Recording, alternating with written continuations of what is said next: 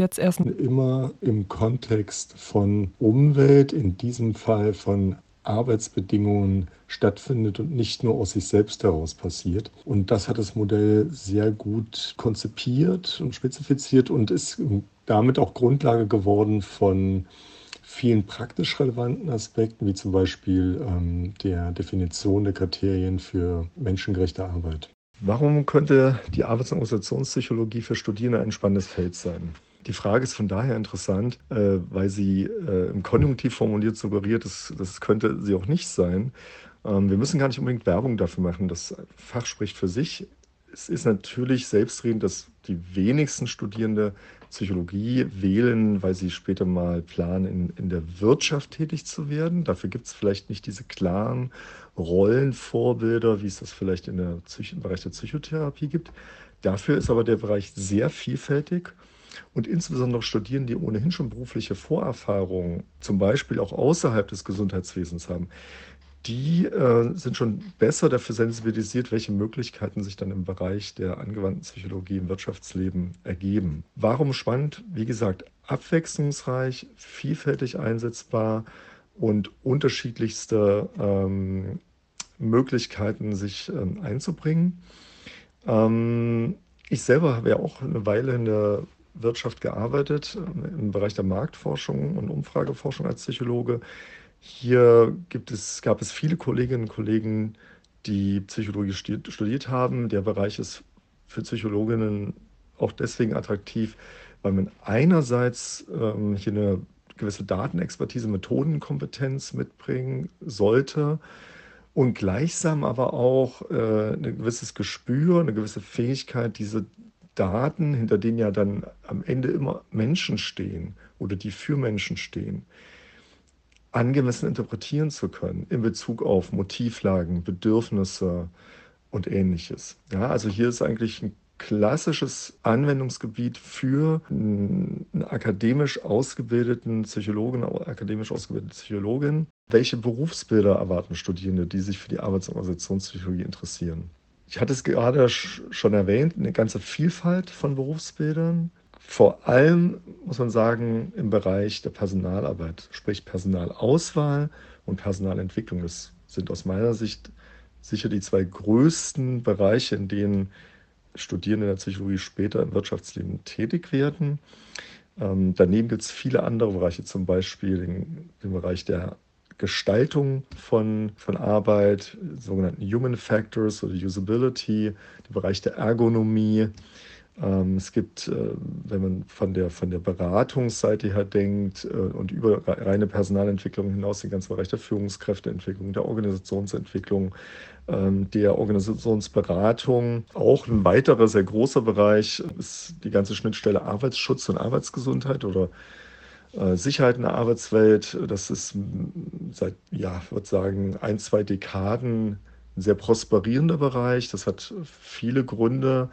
Zum einen äh, den Umstand, dass wir in der Arbeitswelt eine Zunahme an psychischen Störungen verzeichnen, psychischen Erkrankungen verzeichnen. Und zum anderen auch äh, regulatorische Maßnahmen, äh, wie etwa die, dass die Erlassung des Präventionsgesetzes vor knapp zehn Jahren sowie die Novellierung der ähm, Gefährdungsbeurteilung psychischer Belastung im Arbeitskontext. Also das alles hat dazu beigetragen, dass Arbeits- und Organisationspsychologen in Bezug auf die Themen Gesundheit, Arbeitsschutz, Arbeitssicherheit deutlich stärker nachgefragt werden, ein sehr viel größerer Bedarf äh, da ist. Was reizt mich persönlich an der Arbeits- und Organisationspsychologie?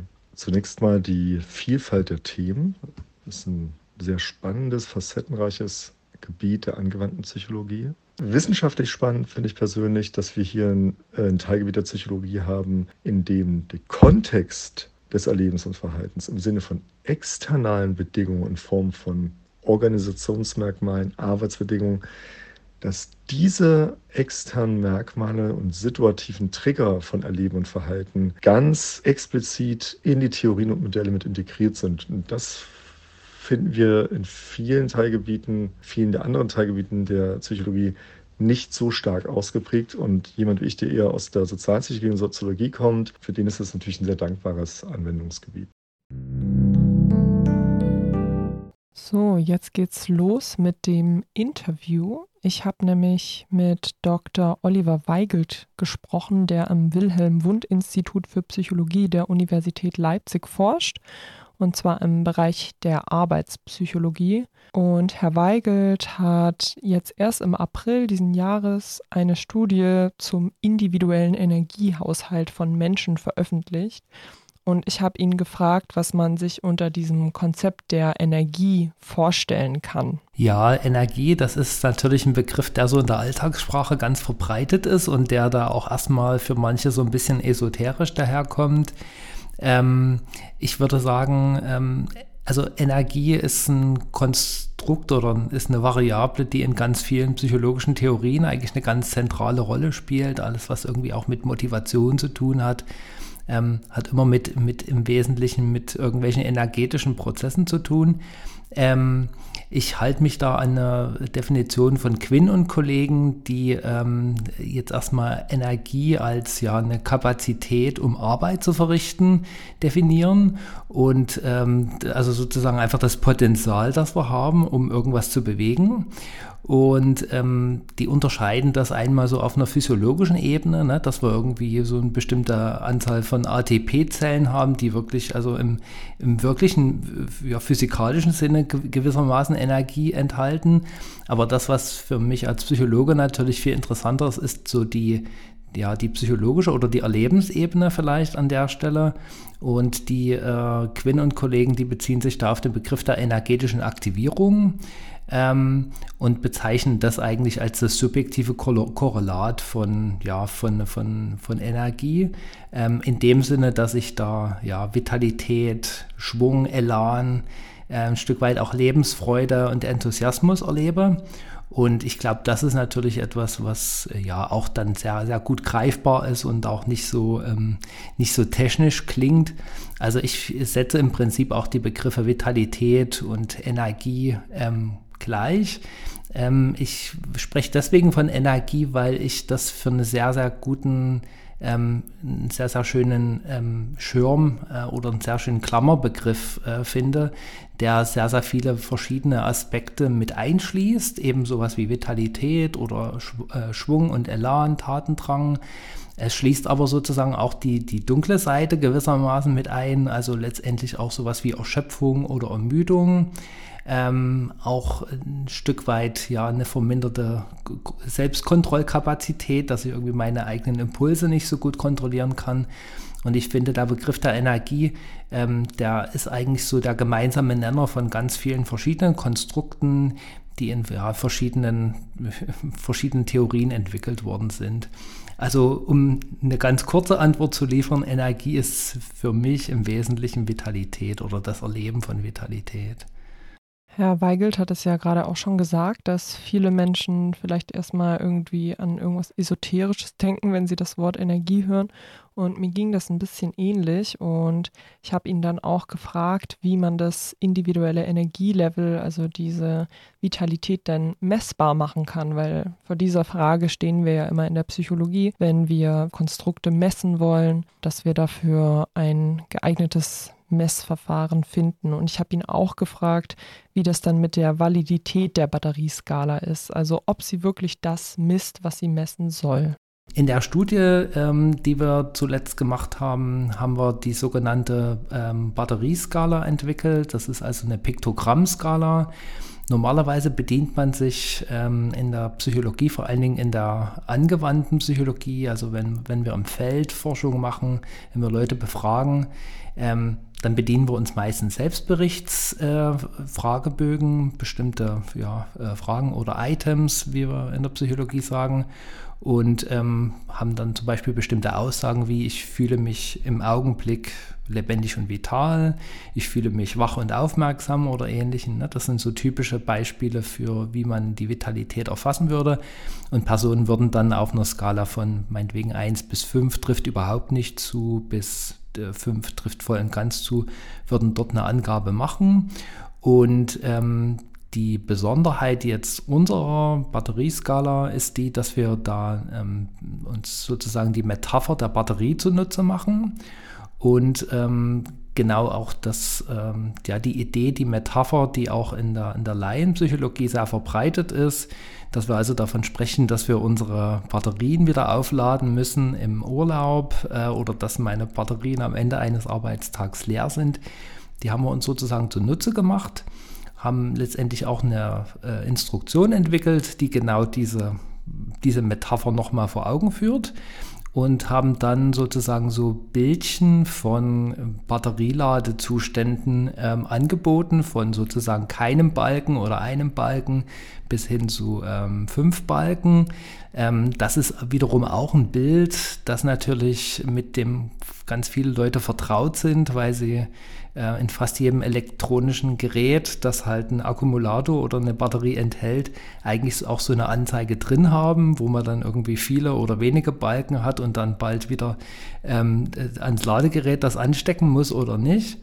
Ähm, und ähm, das heißt, äh, statt sozusagen eine lange Liste an, an Aussagen, wie ich fühle mich lebendig und vital oder ich fühle mich voller Tatendrang und so weiter, statt ähm, also ganz viele solche Aussagen den Befragten vorzulegen, ähm, nehmen wir diese kurze Instruktion und bitten sie sozusagen über die Metapher der Batterie anzugeben, ja, wo sie gerade stehen, wir haben in dieser Batterieskala auch so eine Farbkodierung verwendet, die im Prinzip auch sehr, sehr geläufig ist, also von grün, ähm, dunkelgrün ähm, bis hin zu, ähm, zu rot, also sozusagen mittlerer Bereich war dann so gelb oder orange. Ähm, das ist ja auch sozusagen etwas, was bei, bei Ampelfarben oder bei der Lebensmittelampel oder bei, ja, also ganz, ganz vielen ähm, ja, ganz vielen Legenden letztendlich, die man so im Alltag antrifft, eigentlich so wiederfindet. Und ich glaube, also, also auch diese Farbkodierung hilft so ein bisschen dabei, äh, das, was Sie am Anfang gesagt haben, dass es vielleicht erstmal so schwer zu greifen ist, wo ist denn gerade mein Energielevel, dass es das eben ähm, ein Stück weit ein bisschen leichter macht einzufangen. Und äh, unsere Hoffnung war eigentlich auch, dass es zum Beispiel auch dann ja, Menschen leichter fällt, die sich vielleicht manchmal mit unseren in der Psychologie sehr häufig verbreiteten langen Fragebögenlisten, komplizierten langen Sätzen ein bisschen schwerer tun. Ähm, und ähm, genau, und was wir letztendlich gefunden haben, ist, ähm, dass wir, wenn wir diese Batterieskala benutzen, ähm, dass die eigentlich sehr, sehr verlässlich ähm, auch eigentlich das gleiche misst wie, wie eine Skala für Vitalität oder für Tatendrang, ein Stück weit auch das Gegenteil von Ermüdung misst. Ähm, das heißt, um vielleicht mal eine konkrete Zahl zu nennen, die Korrelationen, die liegen alle so um die Punkt 80, also die äh, Korrelation kann maximal 1 werden. Ähm, und ja, eine Korrelation von Punkt 80 ist in dem Bereich, wo man sagen würde, man hat eigentlich zweimal das gleiche gemessen. Man kann das zwar schon irgendwie noch auseinander dividieren ein Stück weit, aber es ist eigentlich ähm, als die Konstrukte sind nicht voneinander unterscheidbar. Ich kann vielleicht noch mal aus praktischer Sicht auch noch mal ein bisschen was dazu sagen, ähm, was vielleicht so die praktische Validität angeht, ähm, weil wir uns natürlich auch gefragt haben, naja, dieses Bild, ein Bild sagt mehr als 1000 Worte und so weiter, das klingt ja erstmal sehr eingängig und die, die Korrelationen, die unterstützen das auch erstmal, aber wir haben uns dann natürlich das nicht so leicht gemacht und haben gesagt, ist es denn wirklich, spart es denn auch Zeit? Weil das ist ja eigentlich die Hoffnung, die man mit solchen, mit solchen sogenannten Single-Item-Fragen, also dass es eben nur eine Frage ist, die das ganze Konstrukt dann messen soll, ähm, ist es denn, geht es denn wirklich schneller? Und da haben wir tatsächlich gefunden, dass die Beantwortungszeit, die liegt so im Schnitt ähm, zu Beginn so zwischen, ähm, naja, 10, 10 Sekunden oder ein bisschen mehr. Ähm, und wenn man das dann ein paar Mal gemacht hat, also gerade bei Tagebuchstudien, wo wir die Leute dann mehrfach befragen, dann haben wir dann auch einen gewissen ähm, Gewohnheitseffekt. Also man wird dann auch vertraut natürlich mit dieser Metapher und so weiter und dann geht es schneller. Und dann so im Verlauf der Studie oder wenn man das ein paar Mal gemacht hat, dann kommen wir so bei sechs, sieben Sekunden Bearbeitungszeit raus. Also das heißt, das ist etwas, was man auch mal zwischen zwei Besprechungen oder auf dem Weg zum Fahrstuhl auf der Smartwatch theoretisch machen kann. Das wäre mit zu so den klassischen Fragebögen, selbst wenn die manchmal nur drei oder fünf Fragen umfassen würden, ähm, das ist auf jeden Fall was, was äh, mit der Batterieskala wesentlich besser geht. Und wir haben ansonsten auch noch die, ähm, die User Experience, also wie Nutzer oder Nutzenden freundlich das Ganze ist, abgefragt. Und da haben wir auch gefunden, dass es im Prinzip eben mit, mit Zuhilfenahme dieser Bilder auf jeden Fall wesentlich positiver, wesentlich günstiger eingeschätzt wird, wesentlich benutzerfreundlicher insgesamt. Bei vielen psychischen Krankheiten spielt die Energie bzw. eher das Nicht-Vorhandensein davon auch eine wichtige Rolle. Zum Beispiel haben Menschen, die unter Depressionen leiden, oft sehr wenig Energie und es fällt ihnen sehr schwer, selbst alltägliche Dinge auszuführen. Und im Gegensatz dazu, Menschen, die unter manischen Zuständen leiden, haben oft so überschießende Energie und ganz viel Tatendrang. Und ich habe dann Herr Weigelt gefragt, ob die Batterieskala, die er in seiner Studie verwendet hat, auch für die Anwendung in der Klinik, also für Menschen mit psychischen Krankheiten wie Depression oder Manie eine Rolle spielt oder ob sie eher so im Präventionsbereich eingesetzt werden soll. Und Herr Weigelt berichtet jetzt von den Anwendungsbereichen der Batterieskala. Unser Ansatz ist tatsächlich, das so ganz breit zu sehen. Ich würde Ihnen da auf jeden Fall zustimmen, dass eben auch so ja, ähm, Erlebenszustände wie auch das, was landläufig als Burnout auch bezeichnet wird, das hat ja auch die, diese Komponente der emotionalen Erschöpfung.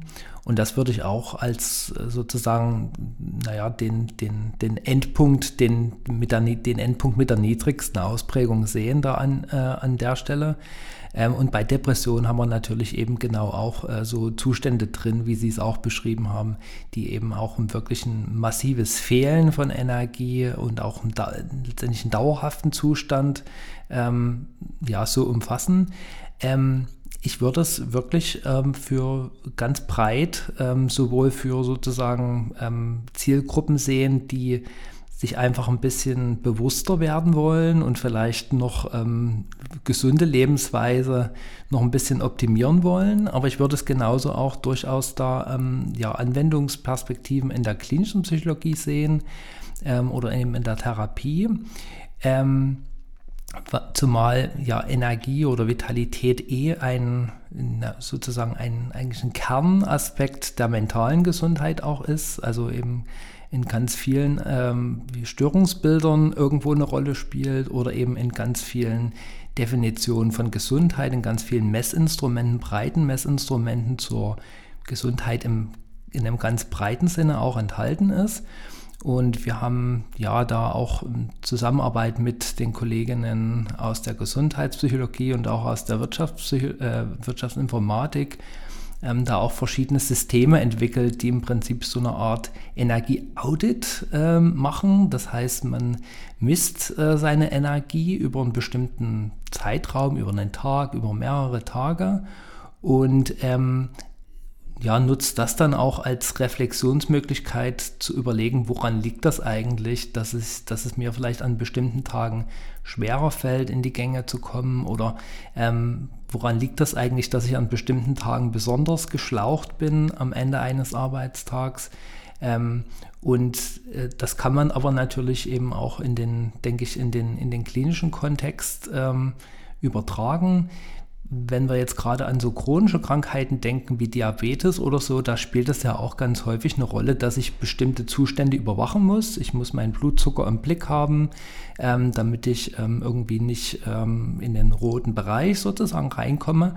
Und ganz ähnlich würde ich das auch sehen, dass man das bei einem Energiemanagement machen kann, dass ich also ein Selbstmanagement auch betreibe, wo ich ganz achtsam auch mit meinen Ressourcen umgehe und ähm, die Batterieskala ähm, oder eben vielleicht auch andere Messinstrumente, die können dabei helfen, das im Blick zu behalten und da ja ganz gezielt Einfluss drauf zu nehmen und das im besten Fall ähm, zu verbessern.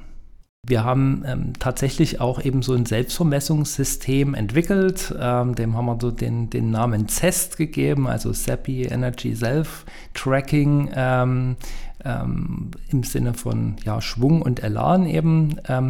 Und ja, und im, im Rahmen dieses, dieses, äh, dieses, dieser Plattform eigentlich ähm, machen wir eben genau das, was Sie jetzt auch beschrieben haben, wie so eine ähm, Ecological Momentary Assessment oder eine Experience Sampling Studie, wo wir also Leute so mehrfach über einen Tag ähm, erstmal Selbstberichte ähm, ähm, erfragen und da liegt dann der Fokus auf Energie, aber eben auch auf Selbstmanagement, Verhaltensweisen oder auch anderen Faktoren, wie zum Beispiel Schlafqualität oder ähnlichem. Und was wir den Leuten dann rückmelden, ist eigentlich die Korrelation, also welche, ähm, welche Verhaltensweisen sind in meiner Energie vielleicht besonders zuträglich oder auch eher abträglich. Das ist natürlich am Ende dann immer keine Kausalität, ne? das ist halt einfach nur ein statistischer Zusammenhang, aber es stößt so eine Hypothesenbildung an, ähm, mal zu überlegen, ähm, ja, an, an welchen Stellen, mit welchen Verhaltensweisen könnte ich eigentlich auch mal so im kleinen Rahmen ein bisschen herumexperimentieren. Und ähm, was wir bisher gefunden haben, jetzt haben jetzt mehrere Evaluationsstudien, randomisierte, kontrollierte Studien dazu gemacht, ist, dass es auf jeden Fall kurzfristig erstmal auch einen vitalisierenden Effekt hat, einfach dieses den Spiegel vorgehalten zu bekommen, mit Hilfe von Technologie eigentlich erstmal nur so eine Art Diagnostik zu machen, ähm, die aber natürlich ein bisschen, ja, bisschen subtiler oder ein bisschen differenzierter ist, als einfach nur einen, sag jetzt mal, einmal einen, einen Intelligenztest oder irgendwas zu machen, weil, weil wir eben Leute dabei begleiten, ähm, sich selbst zu vermessen im Alltag und dann eben was über sich selbst zu lernen. Herr Weigelt und seine KollegInnen aus der Arbeitsgruppe haben dieses Jahr auch schon einen anderen Überblicksartikel veröffentlicht, im Februar nämlich. Und in dem geht es um arbeitsbezogene Gedanken und Gefühle, die nach der Arbeit fortbestehen und potenziell auch negative Konsequenzen haben können. Und ich habe ihn gefragt, welche arbeitsbezogenen Gedanken er genau untersucht hat und welche Konsequenzen das dann haben können kann, wenn nach der Arbeit noch so Gedanken über die Arbeit und Gefühle fortbestehen.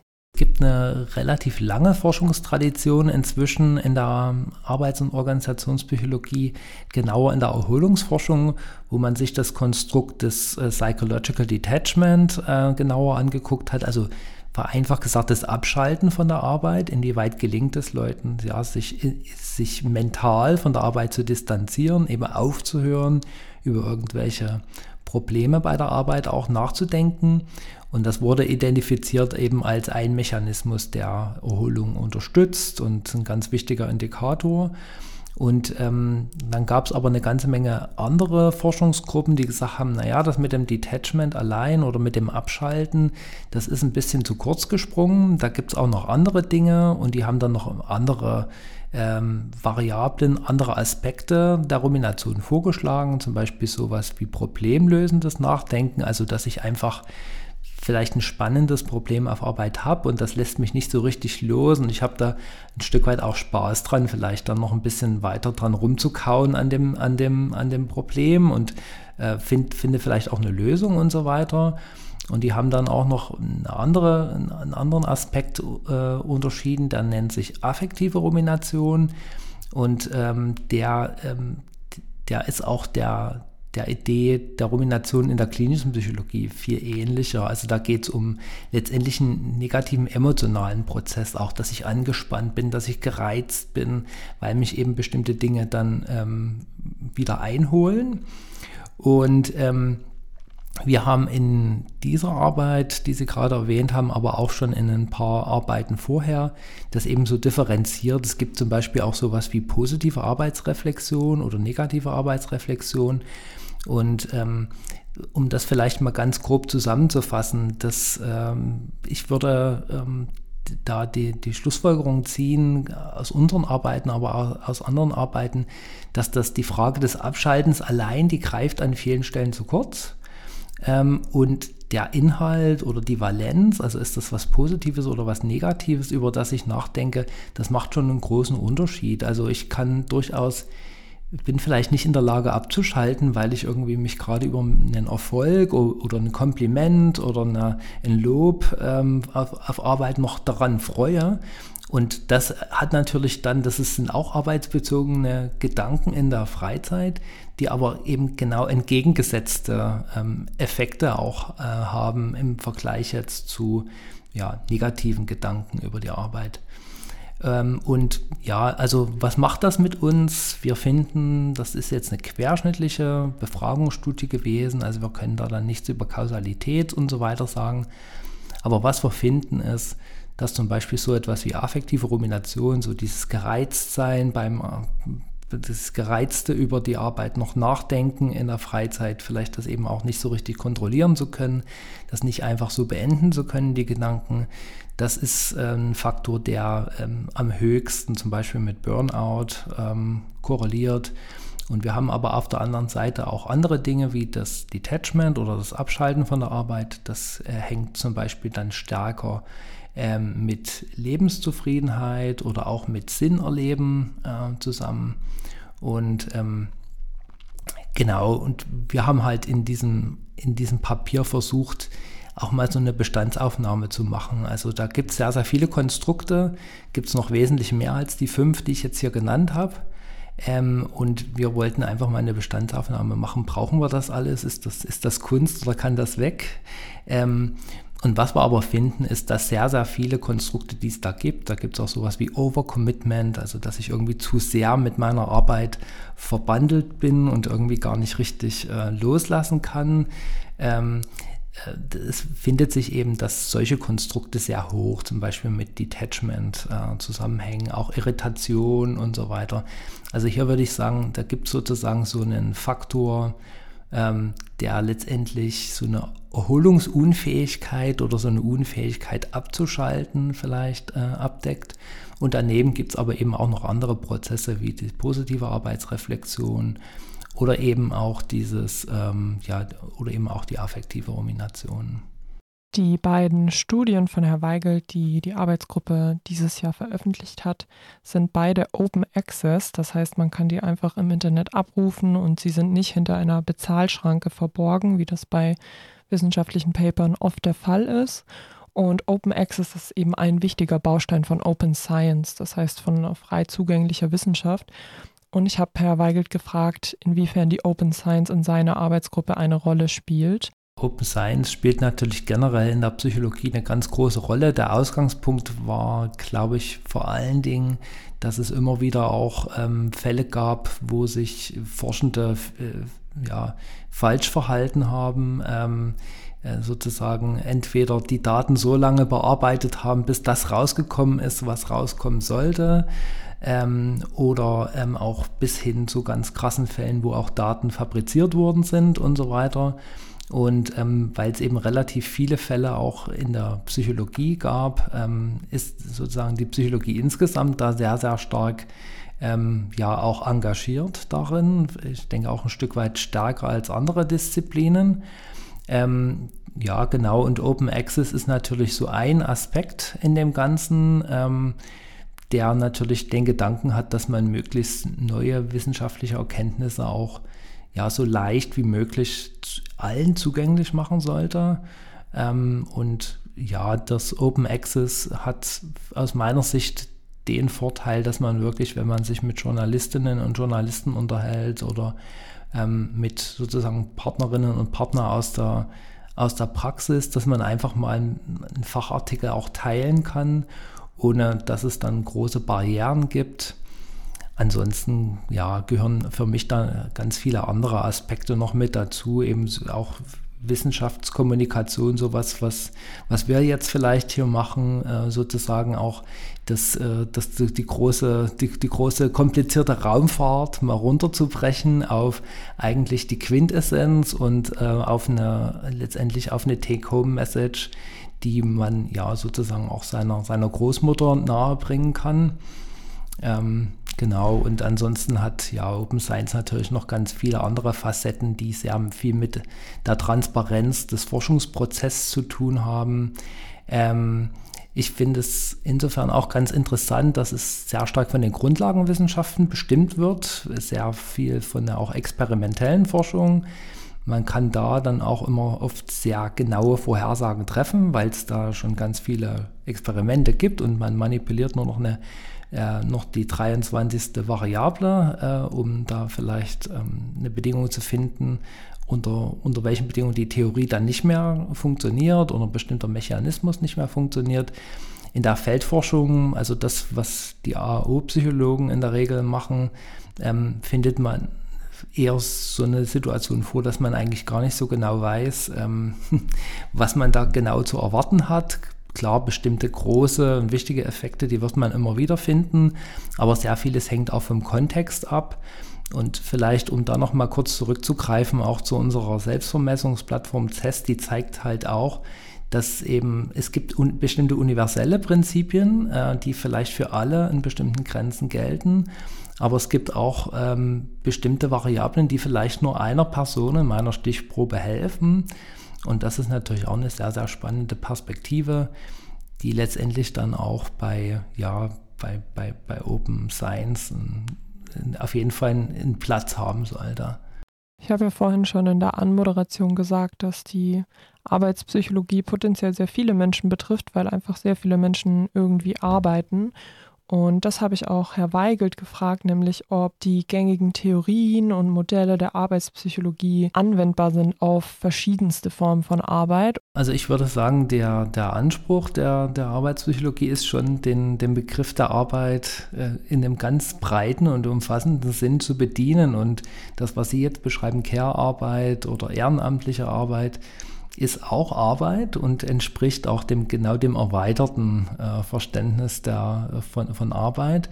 Ähm, inwieweit jetzt die Modelle anwendbar sind, ich würde sagen, die ganz breiten Theorien, ähm, Handlungsregulationstheorie oder ähnliche, ähm, die sind auf jeden Fall auf, eigentlich auf jede beliebige Art äh, von, von Arbeitstätigkeit ähm, anwendbar. Ähm, es gibt ansonsten natürlich auch bestimmte Theorien, die ein bisschen spezifischer sind. Generell muss man sich dann natürlich immer fragen, ähm, um welches Phänomen geht es mir jetzt eigentlich? Es geht ja geht ja in der Regel nicht um Arbeit selber, sondern um vielleicht ähm, ja, einen Prozess äh, des, äh, von, von Fehlbeanspruchung oder von, von Stress erleben oder was ähnlichem. Und dann hat man natürlich sowieso wieder spezifische Theorien, die dann für den bestimmten Bereich greifen. Ähm, und dann kann es auch sein, dass bestimmte Arbeitsanforderungen, wie wir, so wie wir sie vielleicht definieren in der, im Arbeitskontext, sich nicht immer eins zu eins auch in den privaten Kontext übertragen lassen. Ich würde aber generell das schon so sehen, dass wir zum Beispiel so eine ganz einfache oder so eine ganz grobe Taxonomie ist die, dass Arbeitsbedingungen in Anforderungen, Arbeitsanforderungen und Ressourcen unterteilt werden. Also Anforderungen sind einfach Dinge, die, ja, Anforderungen, die an mich gestellt werden und Ressourcen sind in der Regel Dinge, die mich dabei unterstützen, die möglichst gut zu bewältigen und möglichst ähm, schadensfrei äh, zu, äh, zu bewältigen. Und ähm, diese, diese sehr breiten Kategorien kann man natürlich auch auf, den, äh, auf die Familienarbeit mit, ähm, mit Kindern oder mit mit äh, Angehörigen sehr, sehr, sehr einfach übertragen.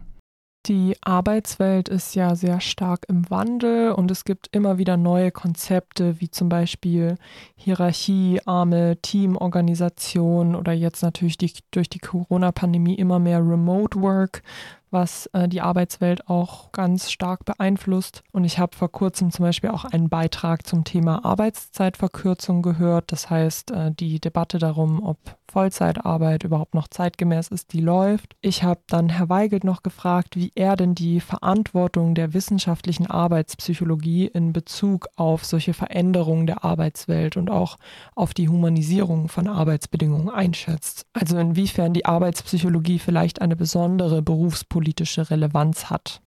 Also ich glaube, es hat eine hohe politische Relevanz ähm, äh, und es zeigt sich ja auch an so einer Institution, zum Beispiel wie der Bundesanstalt für Arbeitsschutz und Arbeitsmedizin, ähm, die ja primär genau diese, diese äh, ja, die, die Aufgabe verfolgt, nämlich ähm, den, den aktuellsten Stand der Wissenschaft zum Thema Arbeit und Gesundheit letztendlich auch so in die, in die Politik zu tragen, dass bestimmte ja, äh, bestimmte Gesetze oder gesetzliche Regelungen geschaffen werden, ähm, die ähm, ja dazu beitragen, dass die Arbeit uns ne, nicht nur nicht krank macht, sondern möglichst auch dabei hilft, ähm, ja, ähm, ein gesundes Leben zu führen, ein, ähm, äh, persönlichkeitsförderliches Leben äh, letztendlich äh, zu gestalten.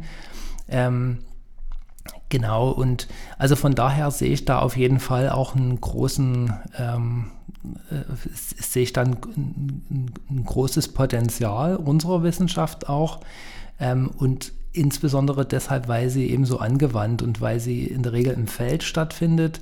Das heißt, wenn wir in die Grundlagenwissenschaften gucken, da haben wir oft sehr, sehr kleinteilige Prozesse, die man dann über Jahre und Jahrzehnte auch mal zu einer großen Theorie und zu einem Gesamtbild zusammenfügen kann, wo sich dann auch irgendwie Entwicklung von Medikamenten oder Ähnlichem letztendlich dann auch eine ganz, ganz praktischer Nutzen einstellt.